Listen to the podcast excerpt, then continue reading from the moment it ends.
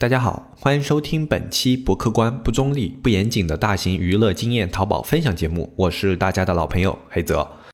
一片叶子可以遮目蔽日，一番良言可以醍醐灌顶。我们在前方披荆斩棘，希望后来者一帆风顺，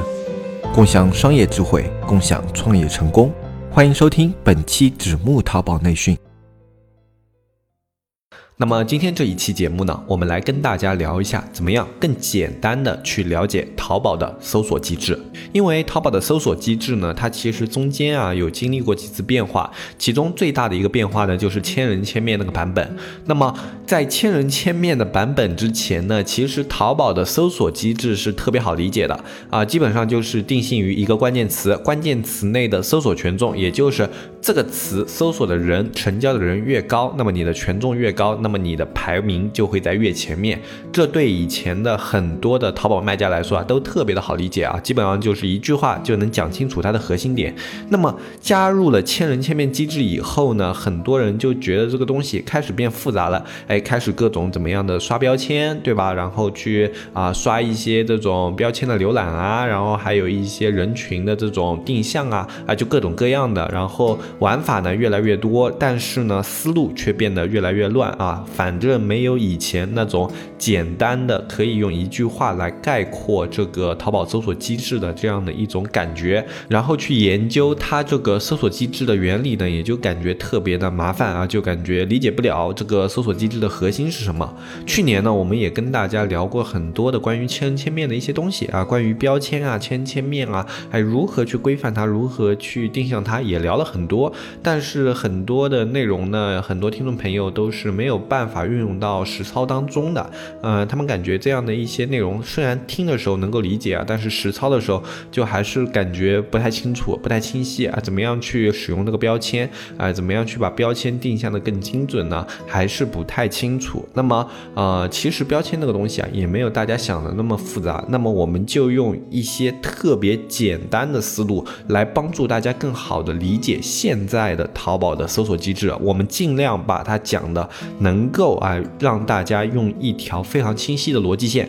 就好像我在这个关键词下面销量越高，所以权重越高这样的一条清晰的逻辑线，来跟大家说明现在的淘宝搜索机制它是怎么样的。我们先来聊一个，就是大家经常会想到的一个问题，就是现在在这个搜索机制下有标签的影响。那么，如果我补单的时候没有办法去定位这个标签，我补进去的单会不会起到反效果啊？这一点的话，其实不用特别的担心，因为补单这个东西呢，它首先肯定是积累权重的啊。只要你补的这个单它是真实有效的，就是最后啊它没有被稽查，然后也累积到了你的销售销量里面，那么它这个。呃，权重呢就肯定是存在的，只不过是这个权重多少的问题。啊，我们来看一下淘宝这个机制啊，它机制是这样的，就是从以前那个以销量为主的机制，变成了现在这个销量和标签机制共存的机制。就有很多的卖家朋友有一个误区是什么呢？就是现在销量占的比例不是特别大了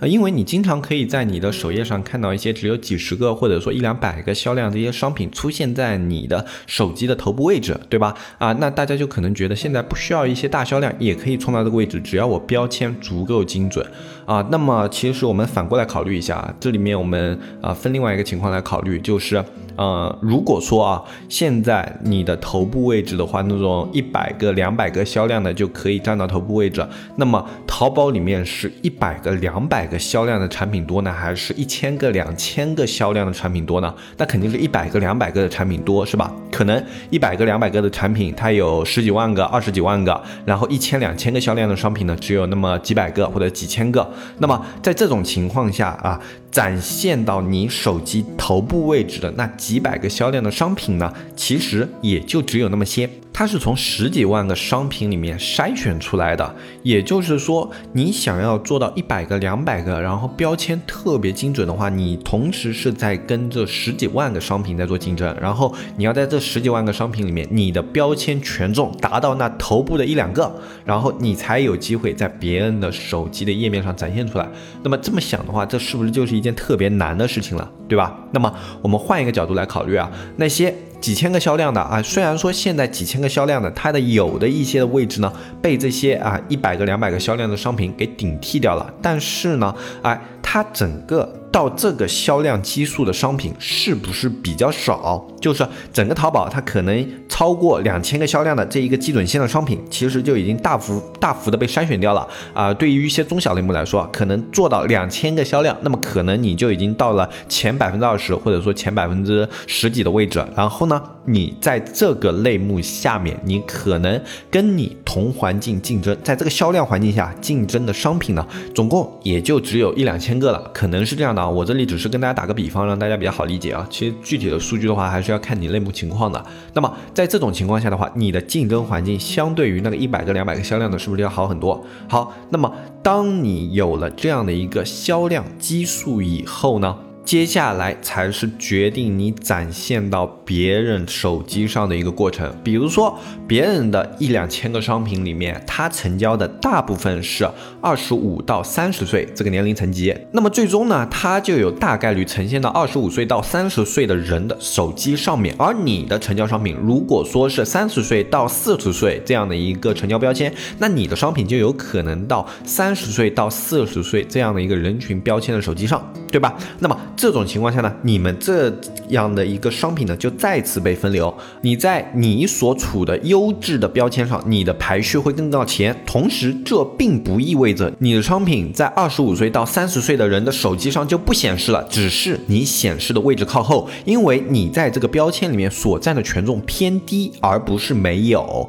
那么，你所在这个年龄层级的手机上，你的商品仅仅是靠后，而不是没有。同时，你在另外一个啊，你所用拥有优质标签的。也就是三十到四十岁的那些人的手机标签上，你的位置会站得更高，哎，可能在头部，然后在另外一边呢，你可能排在二十位或者三十位往下，对吧？那么在这样的一个情况下的话，其实。大的一个销量，它最终还是能够起到比较好的作用的啊。我们来反观一下，如果你是一个小的销量，你是一个小的销量，那么啊，你的销量标签哪怕是特别特别特别精准的啊，就是说你的标签可能就是女性，然后是啊二十岁到二十五岁，然后这样的一个年龄层级，然后类似于这样子的，那么在他们的手机上，你可能是第一名的，对吧？那么首先确定，如果这个标签是个大标签的话，那确实，你的权重特别特别的高，哎，你同时是一个大词，又是一个大标签的话，那么你拿到的流量肯定是特别特别高的。但是，一个大词加大标签的竞争环境肯定是特别特别恶劣的啊。说白了，其他的环境里面，一百两百个销量的商品可能有那么十几万个，但是在一些大词大标签的环境下，跟你同级别竞争的商品可能要有几百万个，对吧？那在这种环境下的话，你的竞争环境更加的恶劣。然后在这种环境下啊，哪怕你真的就是万里挑一，然后给它冲到了一个很精准的标签，哪怕你所有的成交客户都是这一个标签，然后你的销量技术才让你有机会可能排到第三、第四、第五的位置，你可能在这样的环境下可以拿到一个大流量。那么你们想一下，这样的一个事件的概率是有多低呢？其实是已经低到令人发指了。那么在其他的情况下呢，你的这种精准的标签，它确实可以在某一些比比较偏长尾的词里面拿到绝对的优势。但是因为这些偏长尾的词本身流量竞争不是特别大，然后同时你又用标签把它给进一步的给它缩减了，所以你能够圈定到的流量并不一定是特别高的。啊，这也就涉及到了另外一个问题啊，就是有的人说，哎，我这个商品啊，我标签我也做了很久了，因为有的人他确实有一些做标签的途径嘛，他做了很久了，他说。呃，我感觉到它流量有上升，但是我自己去搜这个宝贝，它始终是搜不到的，因为你手机标签跟你所定位的标签是不同的，所以在你的手机上，你甚至搜不到你的宝贝，因为你所做的标签跟你的标签完全不同的话，那就等于你在你这个手机上的权重特别低，因为你的销量基数也不是特别大嘛，对吧？那么在这样的一个情况下的话，你在手机上你就可能根本看不到这个宝贝，但是这个宝贝呢，实际上它是有流量增长的。那在这样的一个情况下，就是它所圈定的流量呢，特别的精细，特别的小，所以流量虽然质量非常的高啊，这样的一个圈定质量啊，可能就是转化率特别的高。那万一你当时最早做的这一批流量转化的人群呢，定位的不准的话呢，那就是圈定来了一部分的小流量，并且不转化，那么这个商品就有大概率是做不起来的。所以现在的话，大家去做商品，不要特别纠结于标签这个点，也不要特别去纠结说我要去做补单刷单的话，我一定要把这个标签定向的特别特别准。那么我们如果是去做直通车的话，当然是可以把标签做得更准一点，因为我们直通车里面有一些数据反馈，你不同的人群它的点击率表现、转化率表现，你可以从直通车里面看出来它是不一样的，因为我们在那个人群定向里面，它是有数据可以呈现出来的，对不对？那么在超级推荐里面也一样，那这两个工具的话，它是有数据支持，然后选定比较好的标签的。那么我们标签用这两个工具去给它圈定就可以了，因为这两个工具的话，它最后一定是会圈一些比较好的优质的标签来帮你不断的把这些流量给拉入进来的。那么补单最最最重要的工作还是去做销量基数的权重啊，就像我之前说的，销量的话，在目前的环境下还是具有决定性的一个作用的。它虽然权重影响比以前小了，但它仍然是一个去决定你竞争环境的一个重要指标。它能够帮你从那几百万个竞争商品的那个环境里面脱离出来，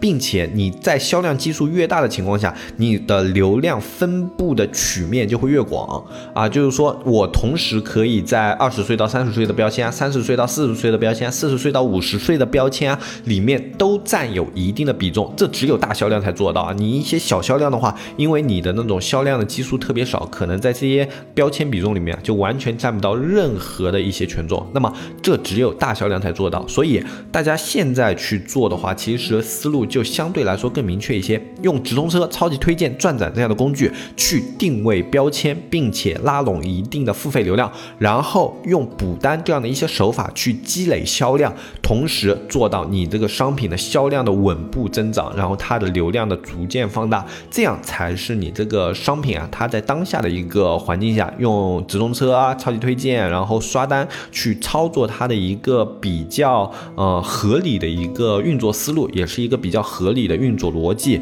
那么今天这一期呢，我已经是用了最最最简单的一个思路来跟大家聊这个搜索机制了。我已经完全不去聊它的原理是如何运作的，也不去聊它这个标签机制啊，呃是怎么样生效的，因为这些我们在以前节目都聊过。这一期呢，主要就是让大家明白它的搜索机制，在这样的一个搜索机制下，我们去做什么样的工作才是有效的。那么我觉得这样的一个思路的话，可能更加便于大家的实操。那么如果大家针对于这一块，比如说像我去操作补单，然后去操作直通车，最后怎么样作用于搜索，怎么样去让它的商品的产线，然后流量增增大这样的一些问题还有疑虑的话，啊，你也可以在我们节目下方跟我们交流，也可以加入我们的社区跟我们交流。我们社区的加入方式是添加微信“纸木电商”的拼音去添加我们客服小安，嗯，小安呢会跟你介绍我们社区所有的一些内容和服务啊啊，并且我们社区的付费会员呢都是有一些问答服务的，就是你在平时淘宝操作的时候遇到的一些问题啊，小安也会在平时的时候跟我们的运营一起回复你啊。具体我们社区提供的服务呢，在我们下面的详情页里面也都有，大家可以自己看一下。那么今天这一期内容呢，就跟大家说到这里，我是黑泽，我们下期节目再见，拜拜拜拜拜。